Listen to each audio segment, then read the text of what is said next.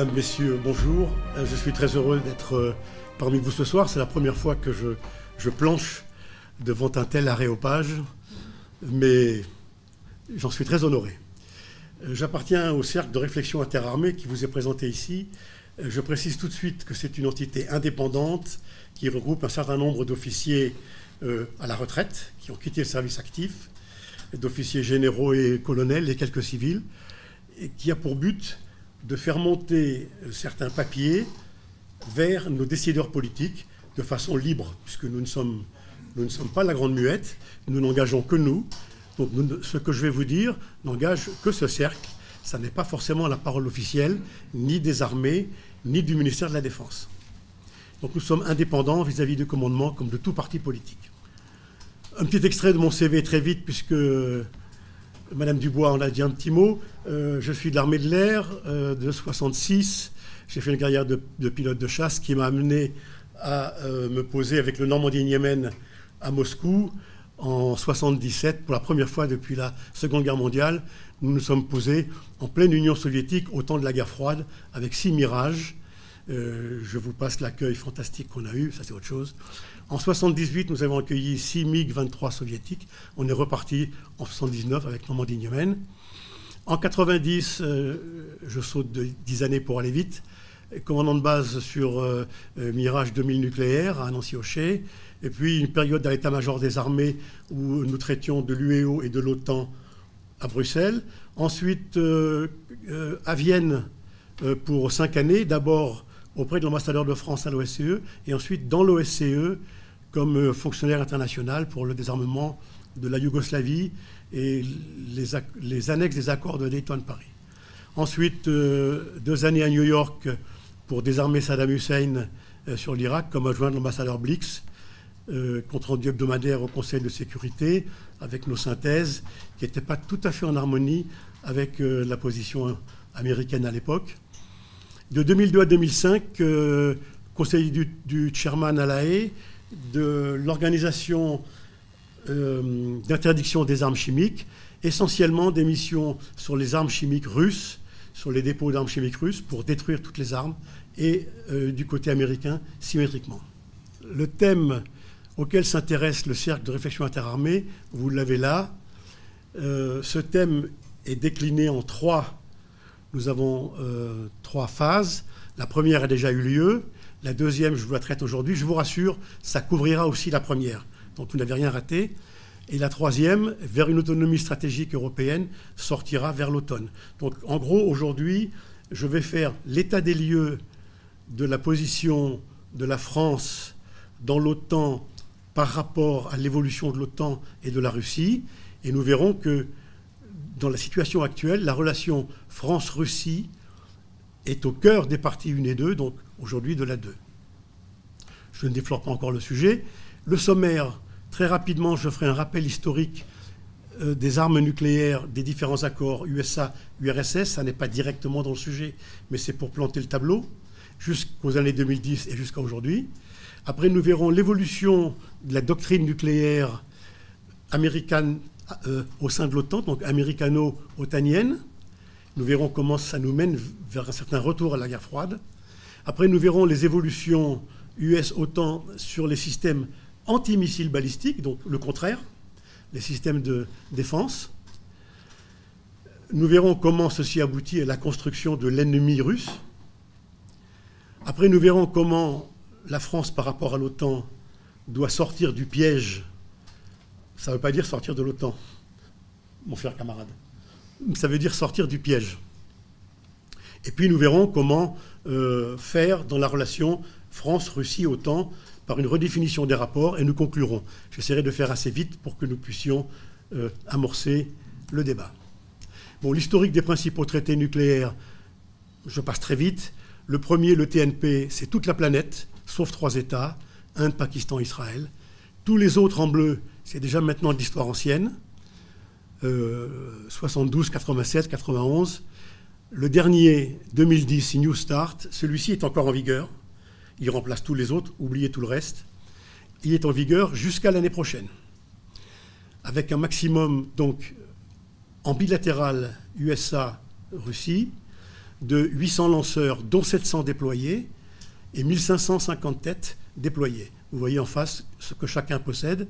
652 pour, les USA, 527 pour la Russie, 1300 pour les USA en tête et 1400 pour la Russie. Mais c'est juste pour, euh, pour brosser le tableau. Donc, situation actuelle des principaux traités. Le seul en vigueur, c'est New Start, comme je le disais. Mais il a un avenir incertain. Il s'arrête en février prochain, donc c'est demain. Les négociations sont en cours pour le poursuivre. Euh, mais les USA euh, veulent que la Chine y participe. Parce que leur crainte, c'est l'absence, c'est la Chine qui n'est pas partie prenante. La Chine dit d'accord, mais seulement vous avez les uns et les autres quelque chose comme 6000 têtes, dont 1500 déployées. Nous, on en a 300. Donc on veut bien jouer quand vous, serez au niveau bas. C'est un argument diplomatique, évidemment. Bon. La Russie, quant à elle, demande simplement la prolongation de l'accord. Le traité FNI, Force nucléaire intermédiaire en Europe, il est mort. C'était celui qui, euh, qui désarmait l'Europe des missiles intermédiaires entre 500 et 5500 km. Bon, c'est terminé. Euh, fin août 2019, les partenaires se sont retirés, États-Unis, Russie. Euh, la Russie reprochant à l'OTAN son système de défense antimissile, nous y reviendrons. Et puis la Russie a des problèmes avec les missiles chinois sur sa frontière de l'autre côté. La Chine développe des missiles dans les portées 500-5500, puisqu'elle n'est pas liée au traité.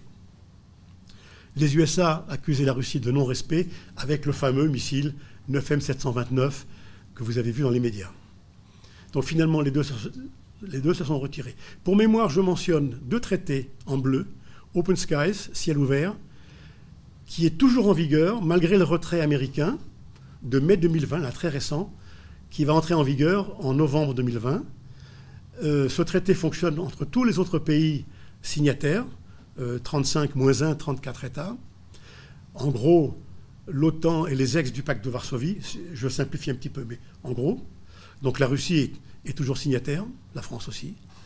Et puis vous avez la CIAC, c'est-à-dire la Convention d'interdiction des armes chimiques, dont le siège est à, est La Haye, qui, euh, comment dire, qui prône l'interdiction des armes chimiques et de tous les moyens pouvant mener à la production d'armes chimiques. Usines, euh, produits précurseurs, etc. C'est très complexe, je ne vais pas m'étendre là-dessus, mais c'est toujours en vigueur. Euh, ces deux traités, pour la CISC, pardon, les États-Unis ne se sont pas retirés. La Russie a détruit donc 100% de ses stocks, 40 000 tonnes. Les États-Unis presque. Ils avaient 20 000 tonnes à détruire et ça sera fini, annoncé pour 2023. Je vous, parlerai de Saddam Hussein par rapport à la CISC un, un, peu plus tard dans la question, mais ce n'est pas tout à fait le thème aujourd'hui. Mais ça sera dans l'ambiance, euh, pour vous montrer par rapport à l'ambiance européenne. Un rappel des arsenaux nucléaires, donc vous voyez que de 45, euh, la bombe d'Hiroshima, on est passé par 70 000 têtes nucléaires globalement dans le monde et on est retombé à 15 000, c'est-à-dire 14 euh, 000 entre la Russie et les États-Unis et puis 1000 pour euh, les autres États, Chine, France, Inde, Israël, Corée du Nord, Pakistan et Royaume-Uni. 1000, 1200. Alors, ça, c'était juste pour brosser le tableau. Maintenant, on va entrer plus dans le cœur du sujet. L'évolution de la doctrine nucléaire américaine dans l'OTAN de 2013 à 2019 en particulier. Il y a toujours eu des exercices OTAN, déjà avant 2013, euh, qui, euh, qui se terminaient avec, euh, sur papier évidemment, avec un engagement nucléaire pour faire jouer les états-majors. Le problème, c'est que ces sept dernières années, il y a un glissement dans les thèmes des exercices. D'abord, il y a un glissement, comment dire, sémantique pour intégrer directement dans le thème de l'exercice la manœuvre nucléaire, mais ce n'était pas fondamental. Ensuite, il y a un glissement. Les exercices étaient euh, dirigés vers le sud. 2013, euh, Steadfast Jazz. 2015. Et puis, en 2015, on bascule vers l'est. Le thème, c'est euh, les petits hommes verts du camp rouge ont attaqué les petits hommes bleus. Comme ça se passe un an après, la Crimée, le thème est transparent. En 2016, donc c'est Anaconda. En 2018, même chose, on, fait allusion aux, aux ex-SS-20 soviétiques. Et puis en 2019, l'état-major américain publie un document, le JP 372, euh, qui, lui, je vous l'ai mis en anglais ici, qui précise clairement que l'intégration de l'emploi des armes nucléaires avec les armes conventionnelles dans les, opérations soit spéciales, soit normales, conventionnelles, est essentielle au succès de chaque mission et opération. Et à partir de là, on va commencer à planifier des exercices beaucoup plus clairement. On arrive en 2020 à l'exercice Defender 2020 avec frappe nucléaire tactique scénarisée sur l'envahisseur, donc sur le méchant. Le thème, c'est l'envahisseur de la Pologne et des États baltes. Mais cette fois-ci, il n'est plus désigné par le parti bleu, les petits hommes verts, on nomme la Russie. C'est-à-dire que dans le thème de l'exercice, il n'y a plus d'union des rouges, il a plus, on, nomme, on dit la Russie, c'est le méchant. L'exercice Defender 2020 n'a pas eu lieu à cause du Covid, il est repoussé, mais ce thème nous a un petit peu mis en alerte. Et c'est tombé en même temps que la déclaration du, président de la République au mois de février à l'école de guerre qui disait qu'il fallait faire un rapprochement avec la Russie. Donc notre groupe a aussitôt réagi, on s'est penché sérieusement sur le problème, d'où euh, ce papier à destination de nos, de nos parlementaires. Je reviens un petit peu en arrière. Euh, de 87 jusqu'au début des années 2000, on était arrivé à une stabilisation au niveau bas entre les États-Unis et la Russie. Pourquoi est-ce que j'insiste sur ces deux Parce que c'est eux qui avaient essentiellement la plus grande quantité d'armes. Le problème, c'est que les récentes évolutions du concept de l'engagement dans l'OTAN, de l'engagement nucléaire de l'OTAN, engagement nucléaire américain dans l'OTAN, puisque c'est eux qui décident de l'engagement nucléaire, euh, va de pair avec une certaine recréation de l'ennemi russe. Elles sont potentiellement plus dangereuses que pendant la guerre froide, parce que ces exercices prévoient des frappes tactiques, c'est-à-dire des frappes limitées, avec des petites armes nucléaires, mais désormais directement sur le sol russe, puisqu'il n'y a plus le tampon du pacte de Varsovie des États d'Europe de l'Est qu'il y avait dans le temps. Dans cette manœuvre-là, on s'est inquiété, quid de la dissuasion française, quid de l'ultime avertissement français qui serait noyé dans un continuum nucléaire de l'engagement de l'OTAN. Là, on a parlé maintenant de l'engagement nucléaire. Maintenant, on va regarder le cas inverse, c'est-à-dire l'évolution de la politique américaine et OTAN sur les systèmes antimissiles balistiques. Vous savez qu'en 2001, vous savez qu'il y avait le traité qu'on avait appelé à l'époque euh, la guerre des étoiles, hein, euh, le traité ABM, euh, qui limitait le nombre de missiles antimissiles balistiques entre les deux grands, à l'époque URSS, puis Russie et États-Unis, qui limitait à 100 intercepteurs sur un site. Chacun pouvait choisir son site. La Russie avait choisi Moscou, protéger Moscou. Les États-Unis avaient choisi le site de Grand Forks dans le Dakota du Nord, qui était le site de lancement des missiles balistiques. Donc ils protégeaient leurs missiles ICBM avec des systèmes anti-missiles. Ça a tenu jusqu'en 2001. Il y a eu le retrait unilatéral des États-Unis en 2001 du traité ABM pour créer un nouveau bouclier. Et à l'époque, on a dit, voilà, on va créer un nouveau bouclier antimissile parce que finalement, maintenant, c'est plus du bilatéral. On va même faire un bouclier qui va protéger la Russie, qui va protéger les USA, les Alliés et la Russie. Bon. Contre qui? Ah, ben contre les États voyous, l'Iran, euh, l'Iran, le, euh, ma mémoire joue du tour, la Corée du Nord, merci, merci, et la Somalie, en français dans le texte. Hein. Donc on a dit les États voyous, euh, bon, alors ok, la Russie a dit bah, d'accord, je veux bien. Et puis au, fil des années, quand le concept a commencé à avancer, la Russie s'est rendue compte que le bouclier partait de la Baltique à la mer Noire, que ce n'était pas tout à fait euh, pour la protéger. Donc elle a protesté, le président Obama a retiré son projet et l'a remplacé par un projet de protection euh, antimissile balistique de théâtre pour, défendre l'Europe, les partenaires européens de l'OTAN. Mais la Russie a dénoncé de nouveau ce projet, car euh, en fait, c'était le retour déguisé au projet Bush de 2001 euh, sur la frontière de la Russie, avec toujours le prétexte de l'Iran. Et ça portait atteinte à l'équilibre stratégique de dissuasion mutuelle entre les deux euh, grands, je les appelle grands parce que c'est eux qui avaient les stocks, parce que ça rendait une frappe russe en retour impossible. Dès 2015, la Russie s'est retrouvée bordée par des paquets de 24 lanceurs double capacité, lanceurs de missiles antimissiles, sauf que dans les mêmes lanceurs, ils étaient aptes à tirer des missiles Tomahawk, qui eux sont offensifs, 2000 km de portée. Et c'est indétectable par inspection aérienne, c'est pas visible. Vous avez les lanceurs qui sont déclarés, mais vous ne savez pas ce qu'il y a dedans. Ça ne veut pas dire que les Américains les y ont mis, hein. ça veut juste dire qu'on ne sait pas ce qu'il y a dedans. Donc la Russie a déclaré tromperie manifeste, nous quittons le Conseil OTAN-Russie. Là, on est dès avant 2014, avant l'affaire ukrainienne, euh, avant l'affaire criméenne, pardon. En 2014, a posteriori, après l'affaire de la, de la Crimée, l'OTAN justifie son déploiement, euh, exit la menace iranienne, la menace devient plus clairement la Russie. Donc l'OTAN a enfin une menace russe pour accélérer le déploiement de ses missiles. En réponse à ces missiles qui sont euh, antimissiles, je dis bien, sur sa frontière, la Russie a le choix. Soit elle développe aussi un système antimissile, une cuirasse, mais une cuirasse, ça coûte très cher.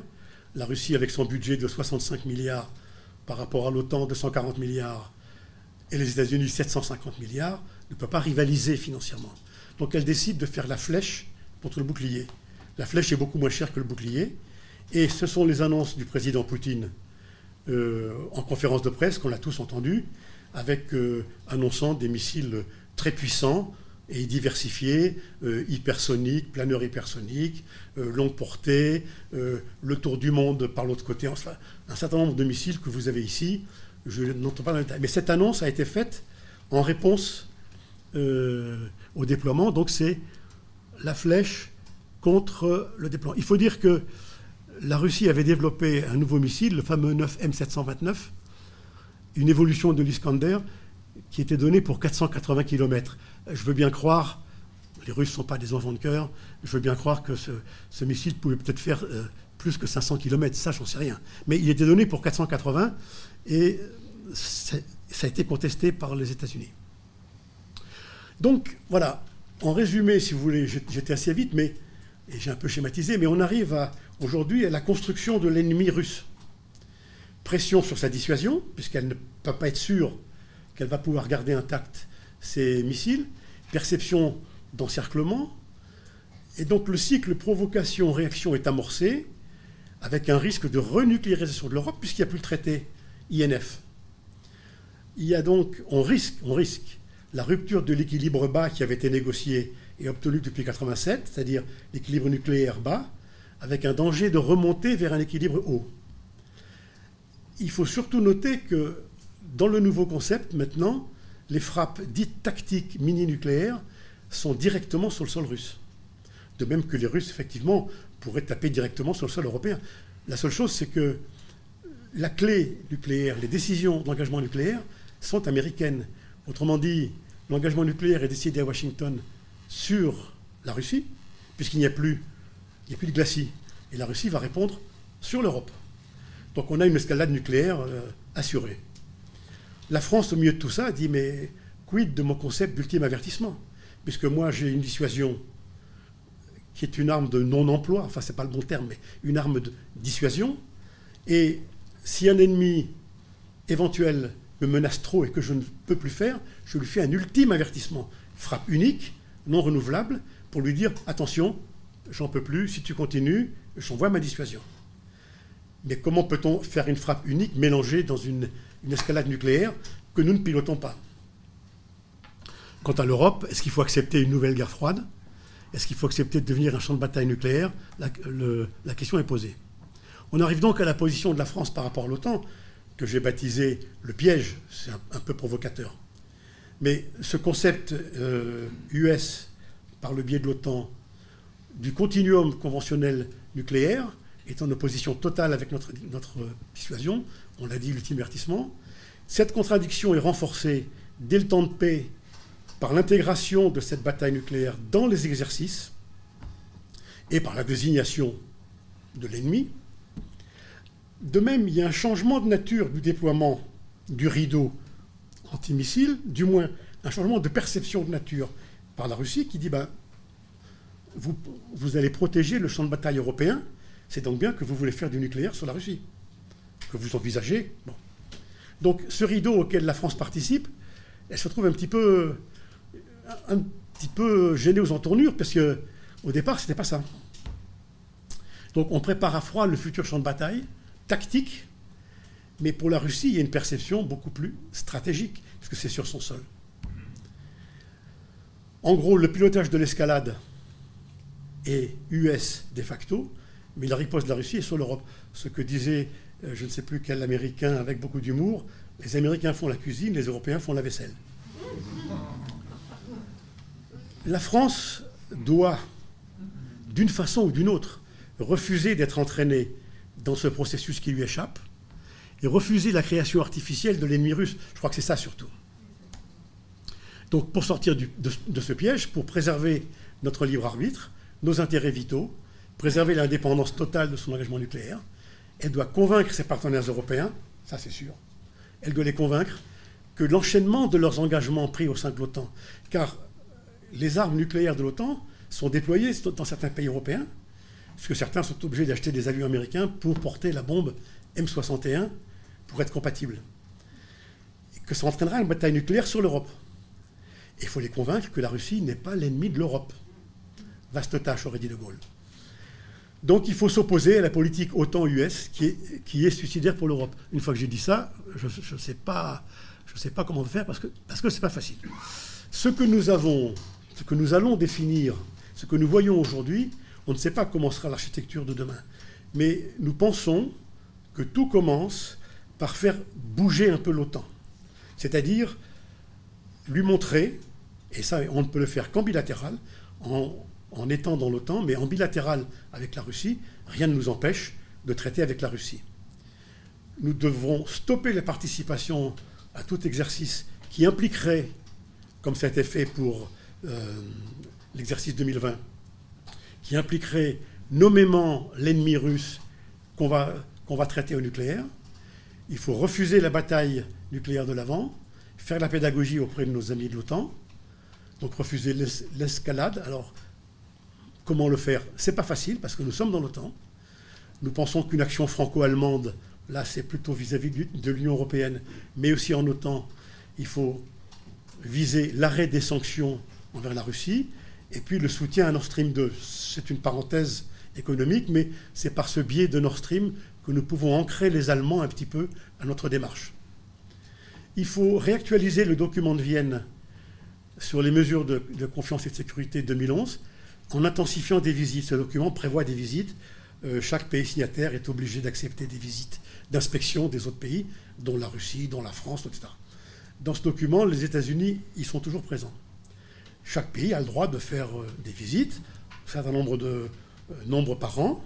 Il y, a des, il y a des quotas, mais personne n'empêche un pays volontairement d'inviter un État sur son sol, étant entendu que l'autre va l'inviter chez lui. Donc il faut créer une espèce de mouvement de transparence, euh, inviter les Russes sur visiter telle base, telle unité, c'est la transparence, sans même qu'on soit mis en demeure. Exiger d'eux qu'ils nous invitent. Évidemment, s'ils ne jouent pas la réciproque, ça ne durera pas longtemps. Utiliser le traité ciel ouvert. Les Américains s'en sont retirés, ça n'a pas d'importance. Les pays européens sont tous dedans, la Russie est dedans. On peut survoler des bases aériennes, on peut survoler des sites. Je peux vous dire que j'ai fait une mission ciel ouvert euh, dans un Antonov ukrainien pour aller vérifier le port de Sébastopol, qui à l'époque était euh, l'enclave russe en Ukraine. On a fait des photos des bâtiments russes d'une précision euh, extraordinaire. On n'a jamais eu le moindre problème. Bon, c'est vraiment. Et inversement, les Russes sont venus en France faire, faire des missions sur nos bases c'est la transparence totale. Il faut l'intensifier. Et ne pas le laisser mourir parce que les États-Unis s'en sont retirés. Lancer un rapprochement bilatéral France-Russie, coopération industrielle en, matière d'armement, il y en a un tout petit peu sur quelques moteurs aéronautiques, mais, mais c'est petit. Il faut éventuellement viser des achats sur étagère. Vous savez qu'actuellement, en transport lourd, la France euh, va en Afrique, déploie ses unités avec des Antonov 124, entre autres, pas que, mais entre autres, au prix d'heures de vol assez cher, et qu'on est complètement tributaire de la Russie et de l'Ukraine pour déployer nos propres forces. Bon, euh, peut-être on pourrait envisager à l'avenir une vraie coopération, acheter sur étagère ou développer en commun un avion. C'est pas simple, mais ça crée des liens, ça crée des visites d'unités, ça crée des échanges de techniciens, ça crée la confiance. Je pense que ce sont des actions comme ça qui peuvent faire bouger l'OTAN. Et je conclus très rapidement. Nous l'avons dit. Donc, des nouveaux rapports France-Russie en bilatéral, ça va déranger, ça va beaucoup déranger, mais il faut déranger pour faire euh, bouger un petit peu les lignes. Euh, donc éviter, mais là je ne fais que reprendre ce que je vous ai dit, et ne plus être dans la contradiction, enrayer le, cycle, mortifère, faire prendre conscience à nos partenaires de l'Union européenne en particulier ceux de l'Est, du danger d'enchaînement dans lequel ils ont mis le doigt, œuvrer au changement de cap du mammouth otanien, restaurer la confiance UE-Russie, OTAN-Russie, par le biais de la France-Russie, renforcer le multilatéral au SCE, etc., afin d'espérer aller un jour vers une véritable autonomie stratégique européenne. Que sera cette autonomie? Je suis incapable de vous le dire aujourd'hui. Il faut d'abord briser le carcan et ensuite bâtir quelque chose. Mais on ne fera pas une Europe en paix sans la Russie. On la fera avec la Russie. Mais nous sommes persuadés qu'on ne la fera pas contre la Russie. Il faut que la Russie joue le jeu, évidemment. Et pour terminer, une petite note d'humour, parce qu'on est trop sérieux. Voilà, il y, a des, il y a des russophones parmi vous? Bon, voilà. Euh, les savoirs indispensables dans l'armée, et ça, ça vient de la, de la délégation russe à Vienne dans l'armée, chacun jusqu'à lieutenant doit savoir absolument faire tout le travail indépendamment. Le capitaine doit savoir organiser le travail. Le, major commandant pardon, doit savoir ce qui se passe et où ça se passe. Le lieutenant-colonel doit savoir euh, de lui-même euh, euh, trouver sur le papier. non, non, pardon. Le lieutenant-colonel doit savoir poser des questions le colonel doit savoir trouver tout seul sur le papier à quel endroit il faut signer, et le général doit savoir tout seul signer là où on lui dit. Je vous le mets en français. Aujourd'hui, la grande inquiétude, bien sûr, c'est le champ de bataille nucléaire en Europe. Je voudrais rappeler que la stratégie de l'emploi nucléaire au plus bas niveau a toujours été refusée par la France. Souvenez-vous des discussions à propos du Pluton et du Hadès. Hein. Ça a toujours été refusé par la France. Mais je voudrais rappeler aussi que ça a toujours été la stratégie de l'armée russe et de l'armée soviétique. L'emploi au plus bas niveau de l'arme nucléaire. Donc, c'est un point sur lequel je ne partage pas euh, l'analyse qui est faite. Euh, les Américains aujourd'hui sont venus, et ils l'avaient déjà avant, et on les empêchait quand on, euh, je rappelle que la France ne participe pas au comité des plans nucléaires. Elle refuse de participer puisque la stratégie nucléaire française est autonome et ne dépend pas de l'OTAN. Passage. Donc, euh, ça, les Américains récemment ont remis ça euh, sur la table, j'allais dire, mais faut faire comme Sir Hart, grand stratège, regarder toujours de l'autre côté de la colline. Et de l'autre côté de la colline, ça a toujours été la stratégie soviétique puis russe. Donc, euh, si vous voulez, euh, lorsqu'on parle de l'OTAN, et Dieu sait si je ne suis pas un grand fanat, et on va y venir un peu après, jusqu'en 2014, l'OTAN se cherchait l'ennemi à droite et à gauche. À partir de 2014, avec ce qui s'est passé en Ukraine, etc., enfin, on revient au vieux réflexe bien connu, l'ennemi est à l'Est. C'est un peu comme ça que ça s'est passé en fait. Hein. Et moi je l'ai vu de l'OTAN, hein. à l'intérieur de l'OTAN, on parlait de tas d'autres choses. J'étais chef d'opération dans un exercice de l'OTAN en 2000, euh, au moment du 11 septembre, là, en 2001. Et la, manœuvre, elle n'était pas du tout là, elle était tout à fait ailleurs. Donc ça, c'est simplement pour tempérer euh, l'OTAN et les Américains, Alors, deuxième chose à tempérer, c'est que la stratégie nucléaire, elle est américaine. Elle n'est pas otanienne. Les documents JP Publication 2019, il faut aller jusqu'au bout de la validation de ces documents. Et là, on a quelque chose à dire, parce que la France en fait partie. Donc elle peut discuter. Euh, dernier point, euh, avant de livrer aux questions, parce que c'est ça qui est intéressant en fait. Hein. le dernier point, euh, j'ai été un, fervent supporter du, du fait que la France rejoigne l'OTAN, pour deux raisons. La première, nous participions à toutes les opérations de l'OTAN. Afghanistan, partout.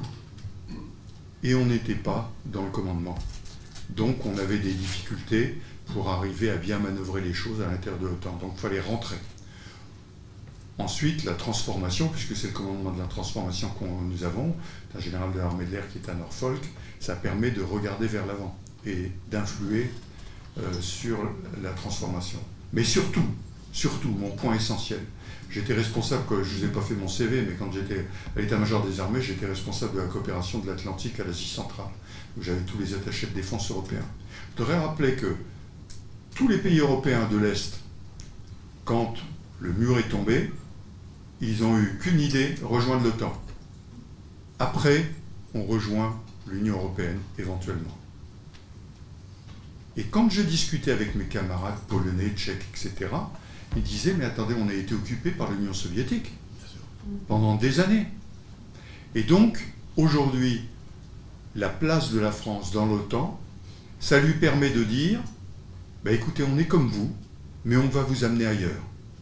Parce que lorsque vous discutiez, à l'époque où on n'était pas dans le système intégré de l'OTAN, discutiez avec des Européens, ils vous disaient, on ne vous écoute même pas. On connaît votre vieux truc, la français, c'est l'UE contre l'OTAN, et donc ça va jamais y arriver, on va jamais y arriver. Donc nous, on est pour l'OTAN, parce que l'OTAN nous protège, parce qu'on a été occupé par l'Union soviétique. Et quand on est dedans, on leur dit pas du tout. Nous, on est dans temps, mais on est capable de dire non. J'ai participé à des exercices, euh, dans des accords de Weimar entre la Pologne, la France et, l'Allemagne, et je voyais les Polonais qui étaient toujours garde à vous, qui disaient dites-nous comment on dit, et puis on fait. je disais mais maintenant vous êtes membre de l'OTAN, vous avez la parole, vous pouvez parler. Vous n'êtes pas là pour obéir, vous êtes là pour participer et construire quelque chose ensemble. Donc je crois que notre position là-dedans est essentielle et j'en viens in fine à la position de la France vis-à-vis de la Russie. Je sais qu'il y a des ambassadeurs dans la salle, donc euh, ils m'en voudront pas de parler de diplomatie, mais le président euh, Macron n'arrête pas de dire travaillons avec la Russie, n'arrête pas de vouloir établir des relations avec la Russie. Et j'interviens ici dans un cercle franco-russe, j'interviens régulièrement sur RT, sur Sputnik, et je conclus toujours en disant Mais qu'est-ce que vous faites, vous? Nous, on fait beaucoup de choses. Vous, bougez un peu. Le président Macron a fait inviter un des premiers, le président euh, Poutine. Il est allé à Saint-Pétersbourg lors du sommet. Il l'a fait venir euh, à Brégançon. Et, où est-ce qu'on va? Donc, il faut que cette. Et je peux vous dire, que c'est dans le domaine militaire, c'est suivi de bas en haut. La ministre de la Défense rencontre le ministre de la Défense russe. Le chef d'état-major français rencontre le chef d'état-major russe. Donc il y a, tous ces liens sont établis. ils me disent, c'est compliqué, ça bouge pas beaucoup de l'autre côté.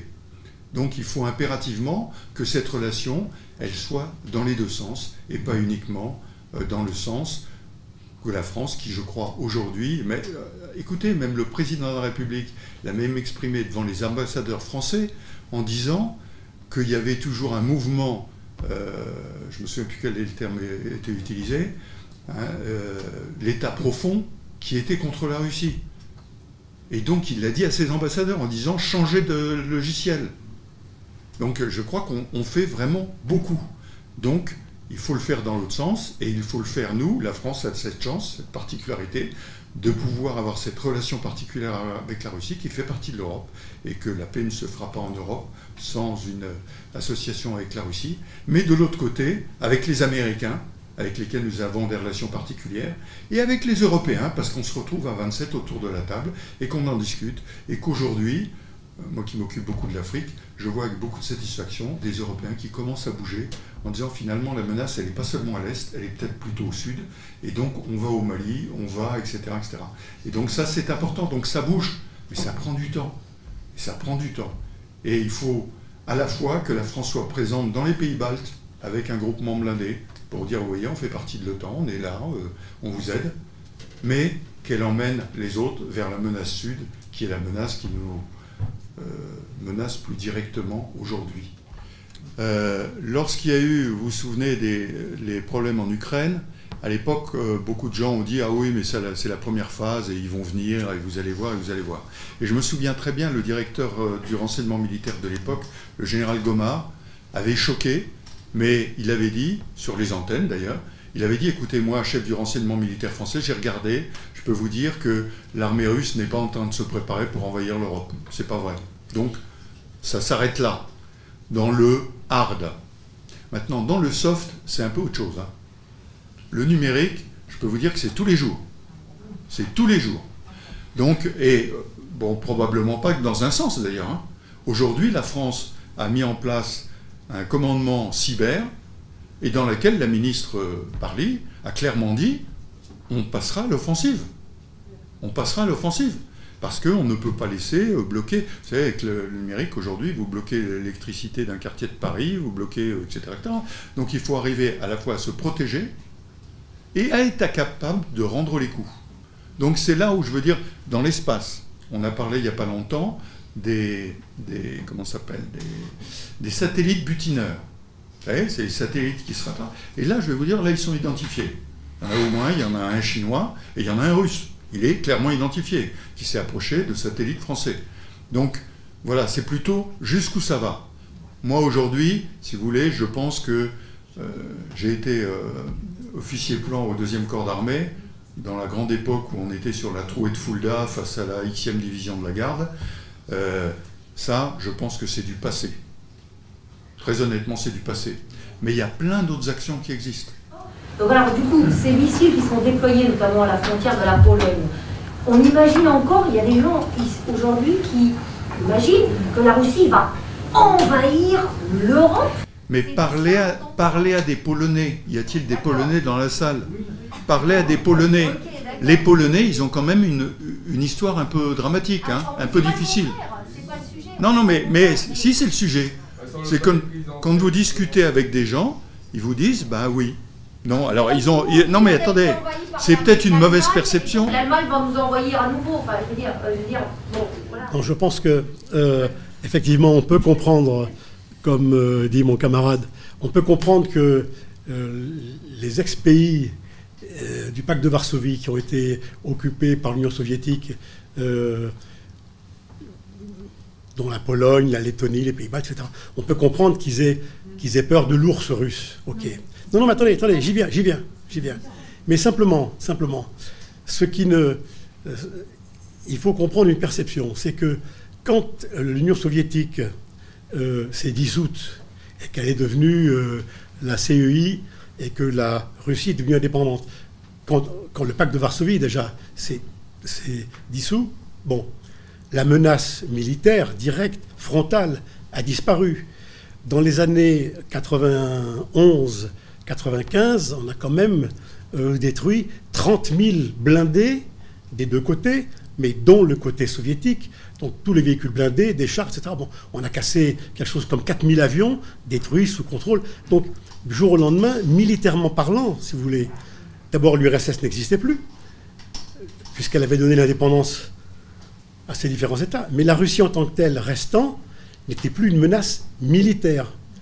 Et moi, j'ai beaucoup discuté avec les Russes dans différents contacts que j'ai eus, puisque j'étais chargé de les désarmer ou de les inspecter. Ils me disaient, mais nous, on s'est libérés du communisme. C'est-à-dire que, ça y est, bon, allez, c'est parti. Au début, non, il ne faut pas être bisounours. Dans les premiers mois, il y avait encore le, il y avait le câblage soviétique. Mais au bout d'un an ou deux, si vous voulez, euh, ils vous disaient, ben, non, nous, ça y est, vous devriez, vous, les Occidentaux, être contents qu'on ait mis fin. C'est nous qui avons mis fin à l'URSS. Bien sûr, vous nous avez mis la pression, mais bon. Et c'est ce qui s'est passé au début. Au début des années 90, jusque vers la fin des années 90, on a pu penser que, alors on a fait le partenariat pour la paix avec l'OTAN, qu'on pourrait rapprocher la Russie.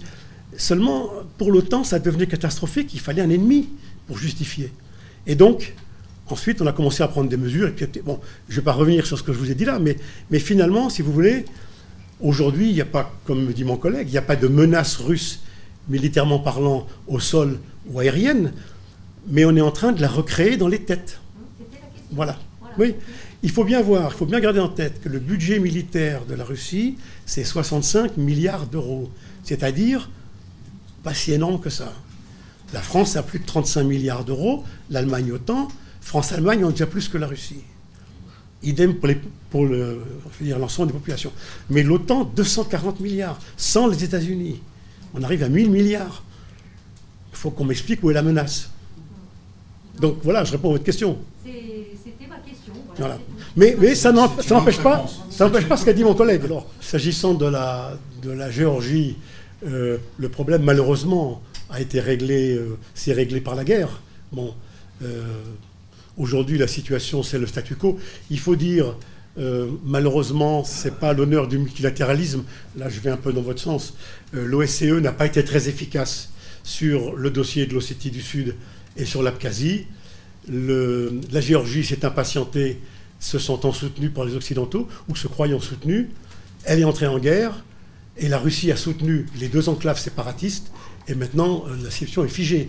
Ce sera beaucoup plus difficile à résoudre à l'avenir, puisque euh, aussi bien du côté de l'Abkhazie que de l'Ossétie du Sud, euh, on a donné des passeports russes à ceux qui, parlaient russe et qui, étaient en très grosse majorité. Et je ne sais pas, à moins que vous puissiez voir comment ça peut se résoudre, aujourd'hui, j'avoue que moi je vois le statu quo, là. Je n'ai pas la solution à votre question ça rentre dans une, question plus vaste qui sont les conflits gelés. Et pour moi, aujourd'hui, l'Ukraine en fait partie. C'est-à-dire que globalement, autour, sur des zones euh, un peu critiques pour la Russie, la Russie a installé des glacis dans lesquels elle éloigne le contact qu'elle peut avoir avec euh, l'Europe, l'Europe en particulier, parce que je voudrais rappeler que euh, le conflit en Ukraine et vous parliez de la Géorgie, qui ont demandé toutes les deux à rejoindre l'OTAN, la France et l'Allemagne se sont opposées. Donc, euh, si vous voulez, il y a des positions fermes quand même là-dessus. Et donc, d'une certaine façon, quand vous parlez du multilatéralisme, il y, a, un multilatéralisme là de faiblesse qui a laissé ces zones euh, de conflit en conflit gelé, qui restent des glacis et qui empêchent en fait les contacts. Voilà ce, que je pense. je prends votre première question sur les, zones d'ailleurs. Vous parlez du, Liban, par exemple. Hein. Euh, à mon avis, il y a plein d'endroits où la France et la Russie peuvent travailler ensemble. Il y a plein d'endroits. Euh, le Liban en est un, particulier. Je vais vous donner un contre-exemple sur lequel, euh, j'ai pas mal travaillé et où pourtant on a fait des recommandations. En Afrique, en République centrafricaine, par exemple, il y a eu une action, euh, j'allais dire, euh, hostile, russe, en République centrafricaine. J'ai toujours dit que c'était de la faute de la France parce qu'elle a laissé la place. Donc euh, la nature a horreur du vide, la Russie est rentrée. Mais là où ça ne peut pas continuer, c'est quand on continue à faire des campagnes de presse permanentes. Et là, il faut un peu siffler la fin de la récréation et dire on s'arrête quoi que, qui est Wagner qui était envoyé là-bas, qui exploite une mine d'or, donc il paye directement et qui va assassiner trois, trois journalistes en République centrafricaine, trois journalistes russes, c'est absolument scandaleux. Donc, euh, si vous voulez, je, répète toujours la même chose. Je crois que la France fait beaucoup de choses. Il faudrait que la Russie avance et fasse des efforts. Il faudrait qu'elle fasse des efforts. Euh, le nouvel ambassadeur de France qui vient de partir en Centrafrique, m'a dit, premier ambassadeur que j'ai rencontré, c'est l'ambassadeur russe. Je vais parler avec lui, évidemment. Pourquoi est-ce que ça ne se passe pas toujours dans l'autre sens Vous avez raison sur le Liban, un pays que je connais bien.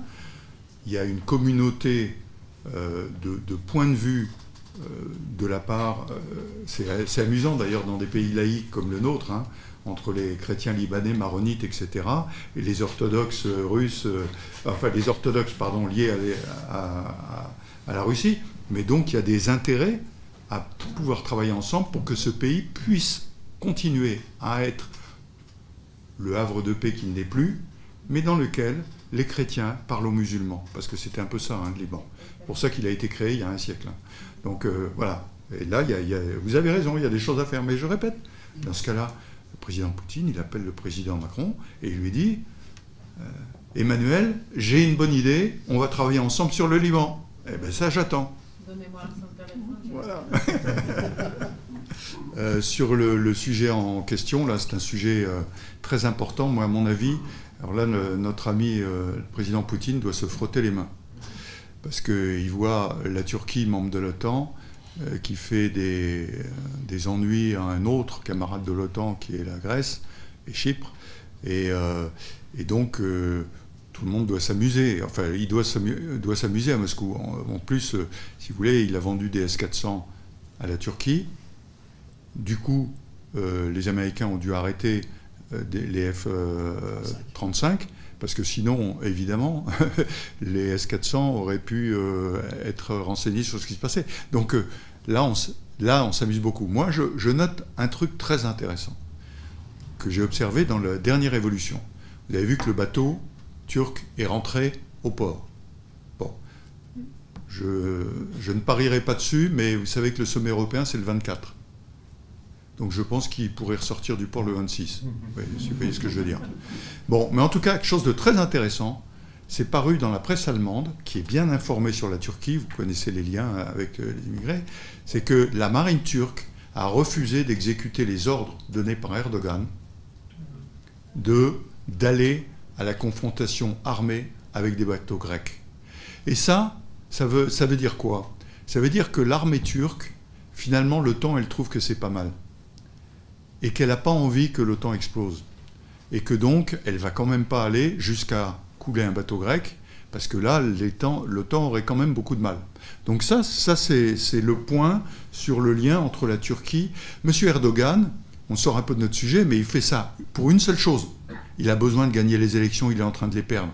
Il a perdu Ankara, il a perdu Istanbul, il veut rallier l'électorat nationaliste autour de lui pour arriver, dont Sainte-Sophie, la Méditerranée, la Libye. En Libye aussi, il est en train de perdre petit à petit, alors qu'il avait une belle victoire militaire au passage, hein, avec là, face à lui, Wagner. Donc euh, c'est compliqué tout ça. Donc il y a des intérêts. Si vous voulez, la Russie trouve génial que, la, Turquie, euh, qui est le rideau sud de l'OTAN, c'est comme ça qu'on l'appelait, hein, ben, branle un peu dans le manche et passe du côté, euh, du côté sombre de la force, enfin de l'autre côté. Euh, donc ça, ça l'intéresse. Vous voyez, c'est des, Mais, mais je pense que je pense que là aussi, puisqu'on a parlé de l'Europe à la fin, à la conclusion, notre conclusion à tous les deux, l'Europe est en train de réaliser qu'elle a besoin de reprendre, de prendre, parce que l'Europe l'a jamais eu, la France l'a eu, l'Allemagne l'a eu, l'Angleterre l'a eu, des instruments de puissance que sont la diplomatie, l'armée, l'économie, et d'arrêter de se faire. euh, et là, on en vient à la Chine. L'Europe, c'est simple. hein. Il y a les Chinois, il y a les Américains, les Russes, sur le plan économique, pardonnez-moi, ça ne représente pas grand-chose. Donc, l'Europe, elle doit exister. Parce que sinon, on va être bouffé. Et on va être bouffé soit par les Américains, soit par les Chinois. Et donc, on doit reprendre tous les instruments que sont la diplomatie, c'est Mme Merkel qui est aux manches actuellement, puisqu'elle est présidente de l'Union européenne, l'économie, écoutons ce soir, en ce moment, je crois, la présidente de la Commission est en train d'intervenir, hein, donc euh, écoutons son discours, je crois qu'elle revient beaucoup sur ces points-là, et la défense, pour la première fois, l'Union européenne a un budget défense. Il y a trois ans, c'était mission impossible, c'était de la philosophie. Moi, je, faisais des exportations en Afrique. Quand on disait des fonds européens, ah ben oui, mais c'est kaki ou c'est pas kaki? Si c'est kaki, on peut pas. C'en était là. Aujourd'hui, il y a 7 milliards sur le prochain budget dédié à la défense. Donc je crois que tout ça, ça progresse. Et on doit travailler avec tous ceux qui nous entourent et donc en discuter, mais en discuter en position euh, de force. Voilà. Oui. Bon, votre question, c'était euh, comment est-ce que la Russie va réagir si on lui refait le coup d'Euromaïdan Ouais. Bon, la Russie a appris. euh, ce qui s'est passé en Ukraine ne se repassera probablement pas en Biélorussie. Je pense que, d'abord, c'est c'est pas concevable pour la Russie de laisser euh, la Biélorussie basculer à l'ouest, d'autant plus qu'il y a des accords de défense très, très intimes entre les deux pays, donc c'est pas constant. Et puis, pour l'instant, pour autant que je sache, la Biélorussie n'a pas l'intention d'aller aussi loin du tout. L'esprit n'est pas le même que ce qui s'était passé euh, à l'époque de la destitution forcée de Yanukovych.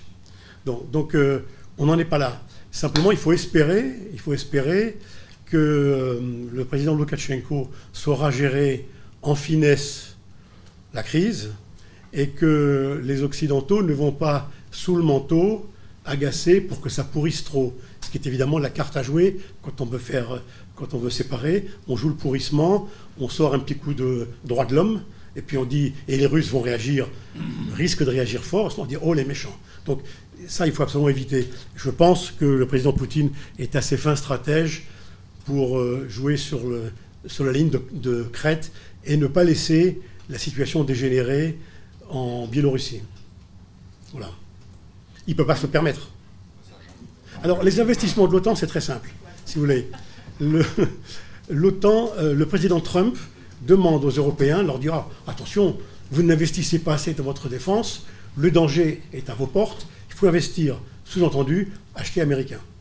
Donc, euh, alors, il y a la pression politique, et puis il y a la pression technique, c'est-à-dire qu'on va utiliser le fait de certains standards techniques. Je pense à la bombe M61, qui est une bombe nucléaire tout à fait vieillotte déjà, mais elle existe qui est déployé dans certains pays de l'OTAN, dont l'Allemagne par exemple, et qui nécessite certains avions pour être compatibles. Donc les pays de l'OTAN concernés, s'ils veulent assurer la mission nucléaire de l'OTAN, être, être, des bons petits compatibles, doivent acheter américains. C'est pour ça que l'Allemagne a acheté 45 F-18 pour faire la jonction avec le futur projet européen SCAF, franco-allemand mais européen, disons. Elle a acheté 45 F-18 pour faire la jonction, pour être capable d'assurer la mission nucléaire de l'OTAN. De vous à moi, cette mission nucléaire, je suis pilote, de porter une bombe sous l'avion, je souhaite bonne chance au pilote, il n'a aucune chance d'arriver à son objectif. C'est une bombe qu'il faut larguer à la main et qui s'en va tomber toute seule. Je crois que les Russes doivent rigoler parce que ça ne passe pas. Aujourd'hui, on tire des missiles, mais des bombes, l'avion ne passera jamais. Avec les systèmes antiaériens qu'il y a, mais ça fait rien. Ça permet de vendre 45 F-18. Ça permet de vendre le F-35 à la Belgique. je ne résiste pas au plaisir de citer Madame Parley là-dessus, qui disait article 5 ne veut pas dire F-35. oui, très bon, très juste. Euh, d'accord, je vois ce que vous voulez dire. Est-ce que dans l'affaire Navalny, comment va se comporter l'OTAN? Je n'en sais rien. Oui, oui, je n'en sais rien. Ce que je sais simplement, c'est que le simple bon sens euh, implique de se méfier un petit peu. Si vous voulez, euh, quand je vois nos journalistes et la presse écrite ou orale en France dire le Novichok a été fait par la Russie, Navalny a été empoisonné par, par le Novichok, donc c'est la Russie, donc c'est Poutine. Ça s'appelle un syllogisme. Bon, c'est un petit peu simple, et en fait, le Novichok, fabriqué dans les années 80, est en documentation ouverte depuis 91. Toute la planète sait produire du Novichok. Euh, ne s'en prive pas, ne serait-ce que pour lutter contre. Il faut bien produire le produit pour produire l'antidote. Donc tous les labos du monde entier savent ce qu'est le Novichok. Je devrais dire les Novichok, parce que c'est toute une famille. Donc euh, ce syllogisme est un petit peu faible. Moi, je ne sais pas qui a fait le coup. Je me, je me garderais bien de m'avancer. Voilà. Oui, non, mais ça, c'est le, sujet nucléaire français, comme vous le savez, c'est toujours une autonomie, hein, depuis qu'on l'a, depuis le départ. Euh, je ne pense pas que quelque chose soit écrit là-dessus. D'abord parce que quand vous l'écrivez, vous le désignez. Euh, c'est comme la ligne à partir de laquelle vous allez tirer. Hein. On ne peut pas la donner, sinon la dissuasion ne fonctionne pas. Qui oserait imaginer qu'aujourd'hui, si l'Allemagne était attaquée comme au bon vieux temps, auquel je ne crois pas aujourd'hui, hein, mais si l'Allemagne était attaquée, la France ne se mettrait pas tout de suite en position de défendre l'Allemagne. C'est impensable. D'accord? Donc je crois que c'est là-dessus. Donc c'est des langages comme ça qui sont avancés. Maintenant, euh, je crois qu'il n'y aura pas une ligne, il n'y aura pas quelque chose qui, permettra euh, l'emploi de l'arme nucléaire euh, française si la frontière allemande est franchie. Hein. Non, mais alors là, on en revient au sujet du poids des États-Unis, parce que les États-Unis n'arrêtent pas de dire qu'ils sont là pour défendre l'Europe, d'accord? Euh, mais en fait, sur le plan nucléaire, on sait très bien aujourd'hui qu'il est fort probable que les Américains n'utiliseraient pas l'arme nucléaire si l'Europe était attaquée. Parce qu'ils ne veulent pas, bien sûr. Euh, bon, ils vous répètent, quand j'ai été beaucoup aux États-Unis, hein, ils vous répètent beaucoup qu'ils sont venus deux fois. Hein. Donc euh, ça va, les Européens, vous réglez vos problèmes. Hein. Donc, donc j'y crois pas trop. Donc, donc, donc les Européens on en revient au problème des Européens dans l'OTAN et de la position de la France dans l'OTAN. En étant à l'intérieur, la France peut avoir force de conviction pour convaincre les Européens. En étant à l'extérieur, c'est plus compliqué. Et dans ce cas-là, dans le cas que vous venez de citer, la France a une arme fantastique, euh, c'est l'arme nucléaire. Elle vous dit, mais attendez, ça peut vous servir aussi à vous. Hein Comptez pas seulement sur les Américains qui viendront pas. Euh, on est là. Mais évidemment que c'est une arme de non-emploi, comme on le disait, hein, l'arme nucléaire.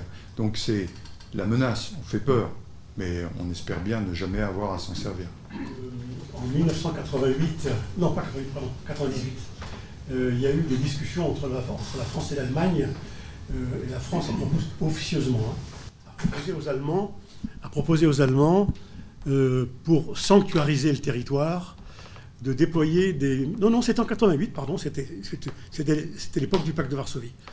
De déployer des Mirage 2000 avec l'arme nucléaire sur une ou deux bases allemandes. Les Allemands dit on va réfléchir, et puis au bout de quelques semaines, ils dit ah non, non, euh, non, non, euh, les écolos sont contre, pas de nucléaire, pas de français. En réalité, ils ne voulaient pas d'armes nucléaires françaises en Allemagne, mais euh, ils ont accepté, bien sûr, les armes nucléaires américaines. Donc, si vous voulez, ça va un petit peu à l'encontre de ce que vous disiez, mais, mais les Allemands sont partagés. Et il faut dire aussi que pour l'Allemagne, c'est difficile d'admettre que le vaincu de 40 se mette à les protéger aujourd'hui. Vous savez, il y a, un vieux fond. Moi, j'ai la famille allemande. Bon, euh, ils nous aiment bien, mais euh, l'histoire est là quand même. La France, la France n'a pas vaincu l'Allemagne tout, seul, toute seule, je veux dire. Hein. Il a fallu l'aide des Américains, l'aide des Russes, qui ont payé très cher. Il a fallu beaucoup de monde pour vaincre l'Allemagne. Donc euh, se faire protéger par la petite France euh, euh, qui était vaincue en 40, ça agace. Voilà. Voilà. Et pour en, venir au nucléaire aussi, un autre, petit détail. Du temps du pacte de Varsovie et du temps donc de la guerre froide, il faut bien se, remettre en mémoire que les troupes du pacte étaient en Tchécoslovaquie, dans le saillant de Thuringe, étaient à, même pas 300 km de la frontière française. À l'époque, le concept nucléaire français était le concept de frappe pré-stratégique. Il y a eu ultime avertissement et pré-stratégique. C'est-à-dire que la France était prête, si elle était bousculée, si elle était aux abois, à tirer pour couvrir son territoire national. Certes, ce n'était pas la, grande puissance nucléaire américaine, mais ça suffisait à gêner. J'ai eu beaucoup de discussions avec des officiers russes qui étaient soviétiques, mais qui des années après étaient des officiers de la Fédération de Russie avec qui on traitait de, des armements dans dans les années 2000, et qui m'ont dit, mais vous les Français, vous nous agaciez parce que votre décision était autonome et vous risquiez d'être le pétard, d'être la mèche qui mettait le feu au nucléaire. Et donc c'était crédible. Ça va dans le sens de ce que vous disiez. C'était très crédible parce qu'on était imprévisible. Et donc tous les gros moyens de l'OTAN disaient pourvu que la France ne fasse pas. Voilà. Euh, je crois que la France donne beaucoup de signes et, parfois elle se trompe. Et sur la Syrie, je suis tout à fait d'accord avec vous. D'ailleurs, ça m'amusait beaucoup parce que euh, quand j'intervenais sur le plateau télévisé sur la Syrie, je disais euh, la Russie a une position qui est claire, du stratégique au tactique. Elle a dit si Bachar el-Assad se bat, c'est la lit, pour reprendre l'expression du général. Et donc, euh, vos affaires de soutenir à droite à gauche un mouvement et l'autre, ça va pas marcher. Donc on le soutient et on maintient de façon à ce que la Syrie puisse tenir. Ça, c'était la position russe, et sur le plateau de télévisé, je la défendais. Il y a eu changement de gouvernement en France, et d'un seul coup, il y a eu 180 degrés. Et d'un seul coup, il y a eu on ne critique plus la Russie qui fait le job.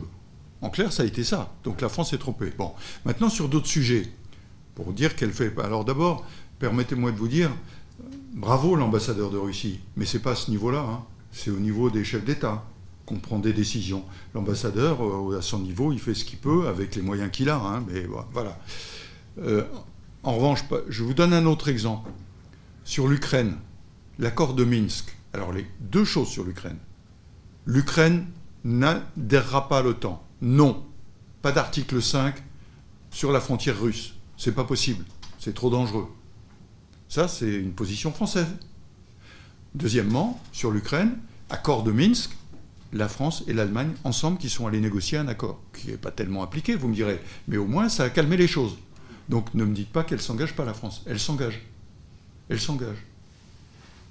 Alors simplement, il y a quelque chose qu'on a complètement oublié ici, c'est qu'au moment de la chute du, euh, du, mur et donc de la dissolution du pacte de Varsovie, il s'est passé un grand laps de temps dans lequel l'OTAN cherchait effectivement son euh, utilité.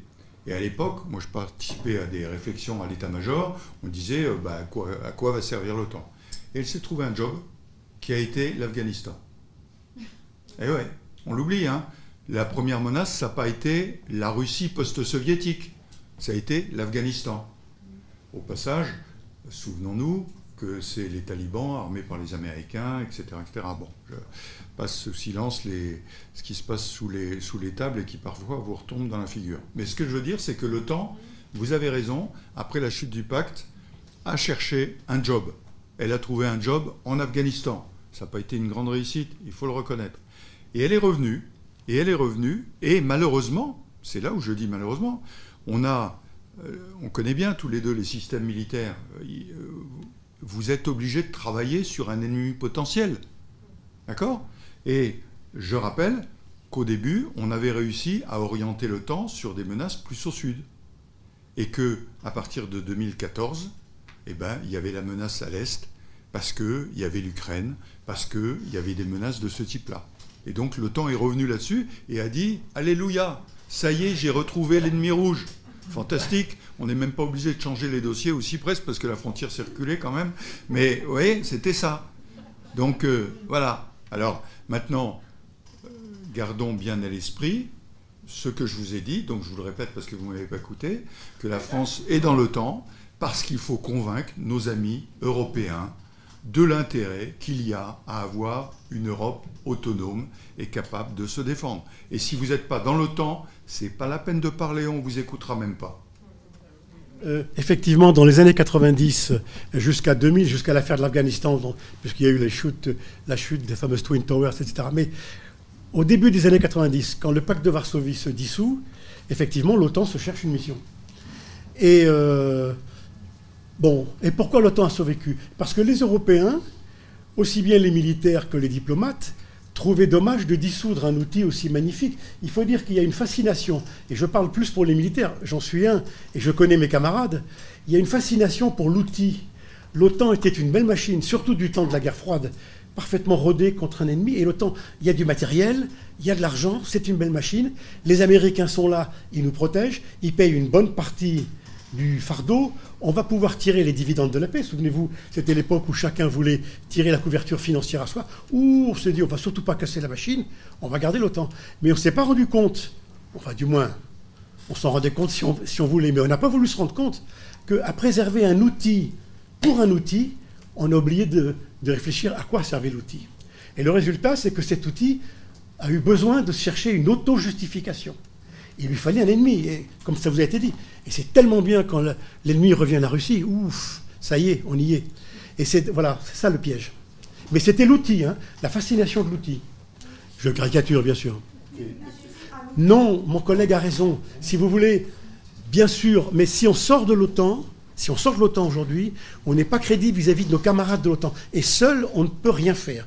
Il faut se rapprocher de la Russie en étant dedans pour, j'allais dire, aller euh, faire un peu vibrer l'OTAN, faire, faire choquer un peu la bête endormie. Il faut, il faut la réveiller. Mais de l'extérieur, il a raison. On ne la réveillera pas. On sera marginalisé. On dira Oh, écoutez, les Français, vous êtes, vous êtes toujours à part. Allez, bon, allez-y. Non, non. Il faut se rapprocher de la Russie. Il faut faire des gestes forts avec la Russie, envers la Russie pour que nos partenaires de l'OTAN bougent, pour les convaincre, comme on a dit. Mais de l'extérieur, je ne pense pas qu'on y arrive. Là, nous sommes d'accord. Un outil de défense est fait pour protéger un espace pour protéger des citoyens, hein, c'est le, but euh, d'origine, et donc s'adresse par rapport à une menace. Je disais que la menace était à l'Est. Elle a été à l'Est pendant 50 ans après la guerre, euh, et elle revient à l'Est aujourd'hui, dans l'esprit de l'OTAN. les Européens, souvenez-vous, nous sommes engagés au Mali, nous, depuis euh, combien? 5 ans maintenant? Hein? Non, 7 ans, 7 ans. Oh là là, temps passe. Depuis 7 ans. Et au début, il n'y avait aucun Européen. Et puis là, petit à petit, ils, arrivent. Alors, ils sont arrivés d'abord avec des moyens logistiques, puis maintenant avec des forces spéciales. Et ça, c'est ma pratique. Vous avez la gentillesse de dire quelqu'un qui a vécu les choses. La pratique, qu'est-ce que c'est? Dans l'état-major du pays, ils vont recevoir tous les jours des comptes rendus qui vont leur raconter ce qui se passe sur le terrain. Et là, petit à petit, ils vont infuser sur ce que c'est que cette menace. Alors que s'ils n'ont pas de soldats, ils l'ont pas. Ils ont des télégrammes diplomatiques de gens qui leur racontent ce qui se passe ici ou là-bas, mais ils n'ont pas. Là, ils vont avoir le commandant d'unité tchèque qui va rendre compte à Prague de ce qu'il fait et de la menace. Et donc ça, ça va infuser. Donc malheureusement, je pense, ça ne s'est pas fait en un jour pour beaucoup de choses, hein. eh bien malheureusement, ça va prendre du temps. Mais je vois les gens bouger petit à petit. À l'état-major des armées, vous avez des officiers de liaison de tous ces états-majors qui participent tous les matins au briefing, qui savent ce qui se passe, qui rendent compte à leur capitale. Vous voyez, tout ça, ça, va, ça infuse, mais ça va prendre du temps. Et je répète, c'est pas en disant bon bah l'OTAN est pas impliqué là-dedans, parce que l'OTAN n'est pas impliqué hein, dans le Sud, au Mali, etc. Il y a les Américains, bien sûr, mais il n'y a pas l'OTAN. Donc, et ça, vous avez beaucoup de pays dans lesquels impliquer l'OTAN en Afrique, vous savez qu'il y a un Africacom, mais c'est un, commandement américain. Mais l'OTAN, c'est quasiment impossible de l'impliquer là-dedans. Donc euh, l'OTAN ne va pas être impliqué là-dedans. Et donc les Européens, petit à petit, vont comprendre que, ok, les Français, d'ailleurs, ils ne nous laissent pas tomber parce qu'ils envoient des avions en Lituanie, ils envoient un groupement blindé en Estonie ou en Pologne, et ça, on fait des manœuvres là, hein, c'est intéressant d'ailleurs, hein. mais la vraie menace, elle est au sud, et là, c'est eux qui sont en tête. C'est eux qui nous emmènent. Et c'est eux qui nous montrent quelle est la vraie menace aujourd'hui contre l'Europe. La Méditerranée, c'est notre frontière sud. Et donc, il faut s'y intéresser. Avec, bien sûr, Maghreb, Maghreb, mais surtout subsaharien. Et donc, ça, c'est important. S'il y a un califat secret là, euh, bon, on a déjà eu un peu chaud quand c'était en Syrie et en Irak. Si se crée là, avec la Libye, je peux vous dire qu'ils sont chez nous, quasiment. Donc, euh, tant qu'ils combattent là-bas, et euh, honneur à nos glorieux soldats qui combattent là-bas, parce que tant qu'ils combattent là-bas, ils n'ont pas besoin de combattre chez nous. Bonjour, je m'appelle Antoine Tekoneni, attaché de presse à l'ambassade de Euh, vous avez dit, monsieur, que euh, c'est la Russie qui devrait faire les efforts, et c'est que c'est la Russie qui ne les fait pas. Et que c'est pas qui, ne les fait pas. Elle ne les fait pas. Mais en, en fait, il y a un an, monsieur Le Drian et madame Parly ont été invités à Moscou euh, pour les pourparlers en format 2 plus 2. Et donc, euh, Madame parlait en revenant de Moscou. Qu'est-ce qu'il dit à ses militaires? C'était dans, le lendemain de, son retour à Paris. Et dit la Russie est notre menace principale. Elle l'a dit officiellement. Donc c'est pas donc c'est qui donc sabote Attendez, euh, laissez-moi terminer. Cette année, en septembre, pour le 14 septembre, une même rencontre était prévue cette fois à Paris. Donc, euh, elle a été annulée par qui? Par la France, sous prétexte de l'affaire Navalny, évidemment. Mais même avant ça, au début septembre, il y avait euh, un, conseil au niveau des conseillers de ministres, donc un conseil euh, préparatoire, qui a été également annulé par la partie française, sous prétexte des affaires biélorussiennes. Donc, qui fait des efforts finalement et qui les sabote? C'est ça la question. Merci. Bon, organiser une réunion, ça ne me paraît pas un effort. Hein. Au passage, organiser une réunion ne me paraît pas un effort. Il faut des gestes concrets. Il faut des gestes concrets. Alors, vous me parlez de la réunion là-bas. Moi, je vous parle de quelque chose que je connais très bien. La Centrafrique, par exemple. Aucun effort. Aucun effort. On continue à former à payer des journalistes, vous êtes journaliste, à payer des journalistes en Centrafrique qui sont payés de façon à dire du mal de la France en Centrafrique. Donc voilà ce que j'appelle des trucs concrets. Vous parlez de l'affaire Navalny. Comment? La France Elle- elle- la, la France, elle paye des journalistes russes en Russie pour dire du mal? Non, Ça, je connais pas. Bon. Euh, je, non, non, mais ce que je veux dire, c'est des gestes, c'est des gestes concrets. Vous avez raison. Des réunions On qui sont. aboutir à quelque chose de concret si on se rencontre pas. Non, mais ça, vous avez raison. Euh, Vous avez raison. Il, y arrive des choses comme l'affaire Navalny, par exemple, dont on a parlé. Moi, j'ai décortiqué euh, auprès de mon camarade tout à l'heure ce qu'a dit le président Macron là-dessus. Il a parlé d'un incident qui est arrivé en Russie et sur lequel la Russie doit fournir des éléments d'enquête. Il n'a jamais accusé M. Poutine, le gouvernement russe, etc. Il a dit c'est un incident qui est arrivé en Russie, on veut des éléments sur l'enquête.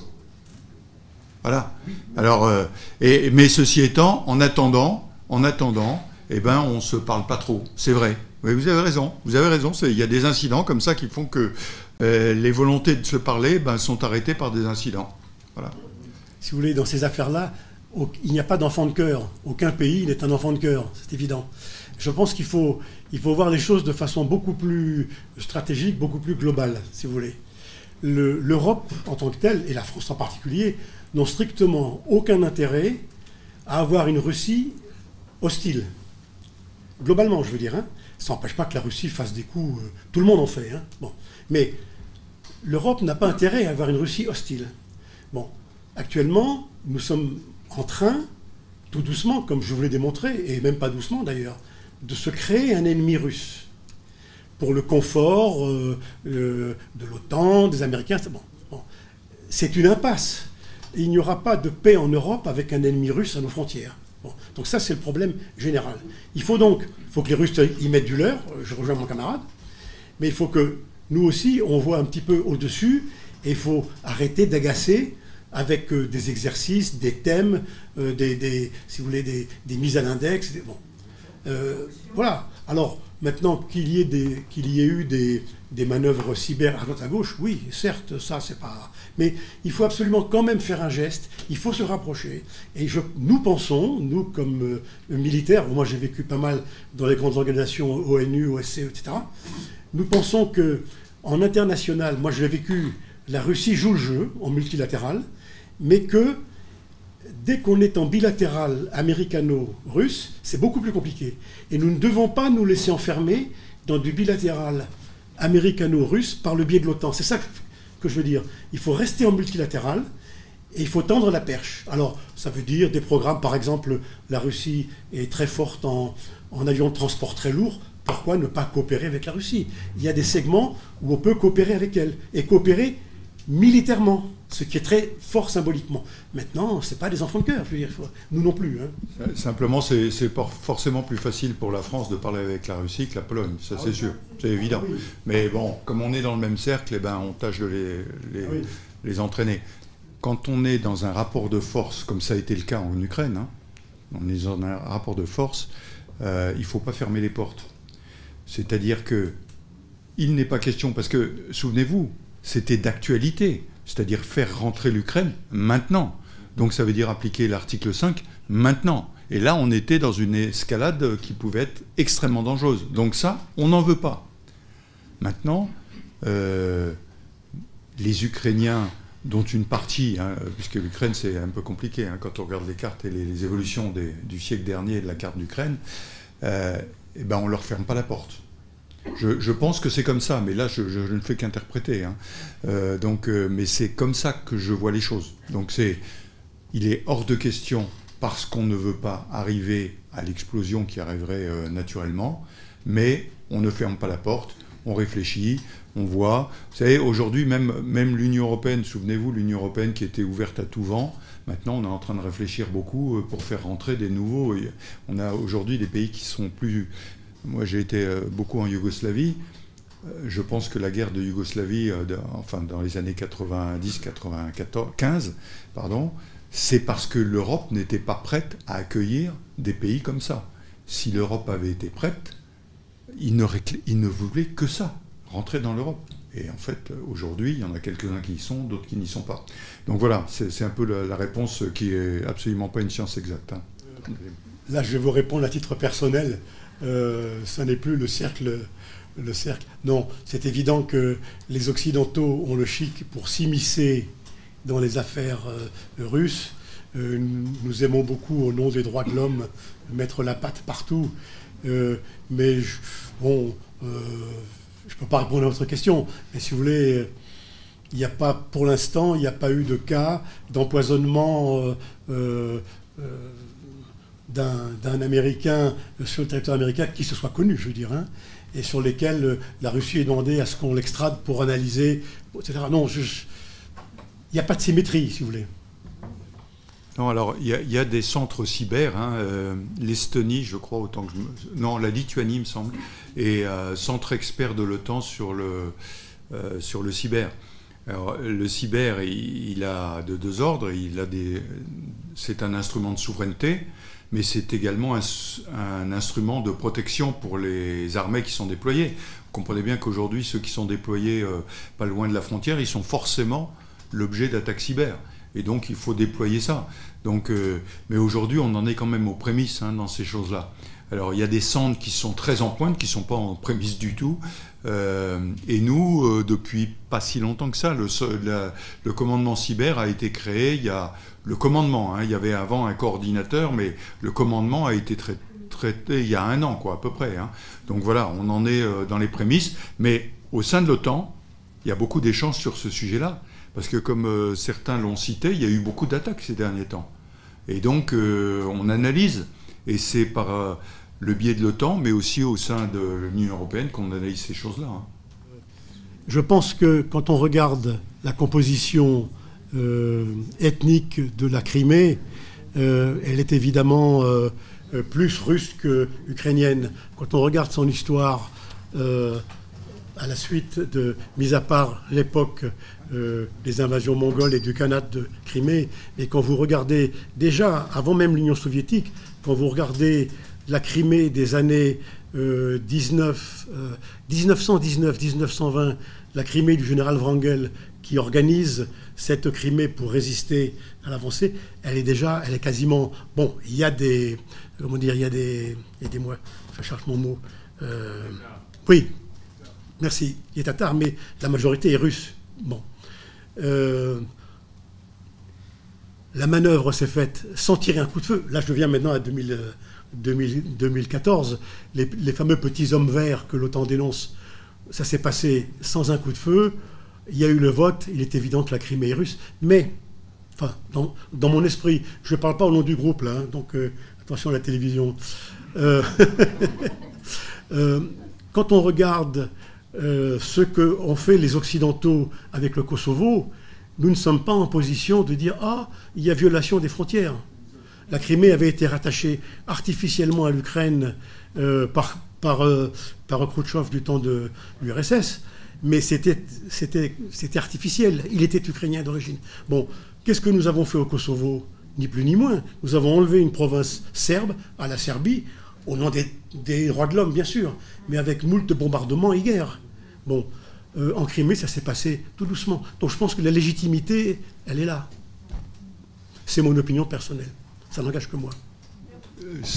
Je répète, euh, il y a beaucoup d'efforts qui sont faits. Euh, et que je n'en vois pas de l'autre côté, c'est tout. Euh, je, parle en particulier, je répète, sur des zones dans lesquelles, on parlait du Liban tout à l'heure, voilà, une bonne occasion. quelle, est l'initiative russe de rapprochement avec la France? L'initiative, je parle d'une initiative stratégique, hein, je ne parle pas d'une euh, initiative stratégique, je ne la vois pas. Donc, si vous, si vous permettez Oui, je vous en prie, donnez-moi un exemple.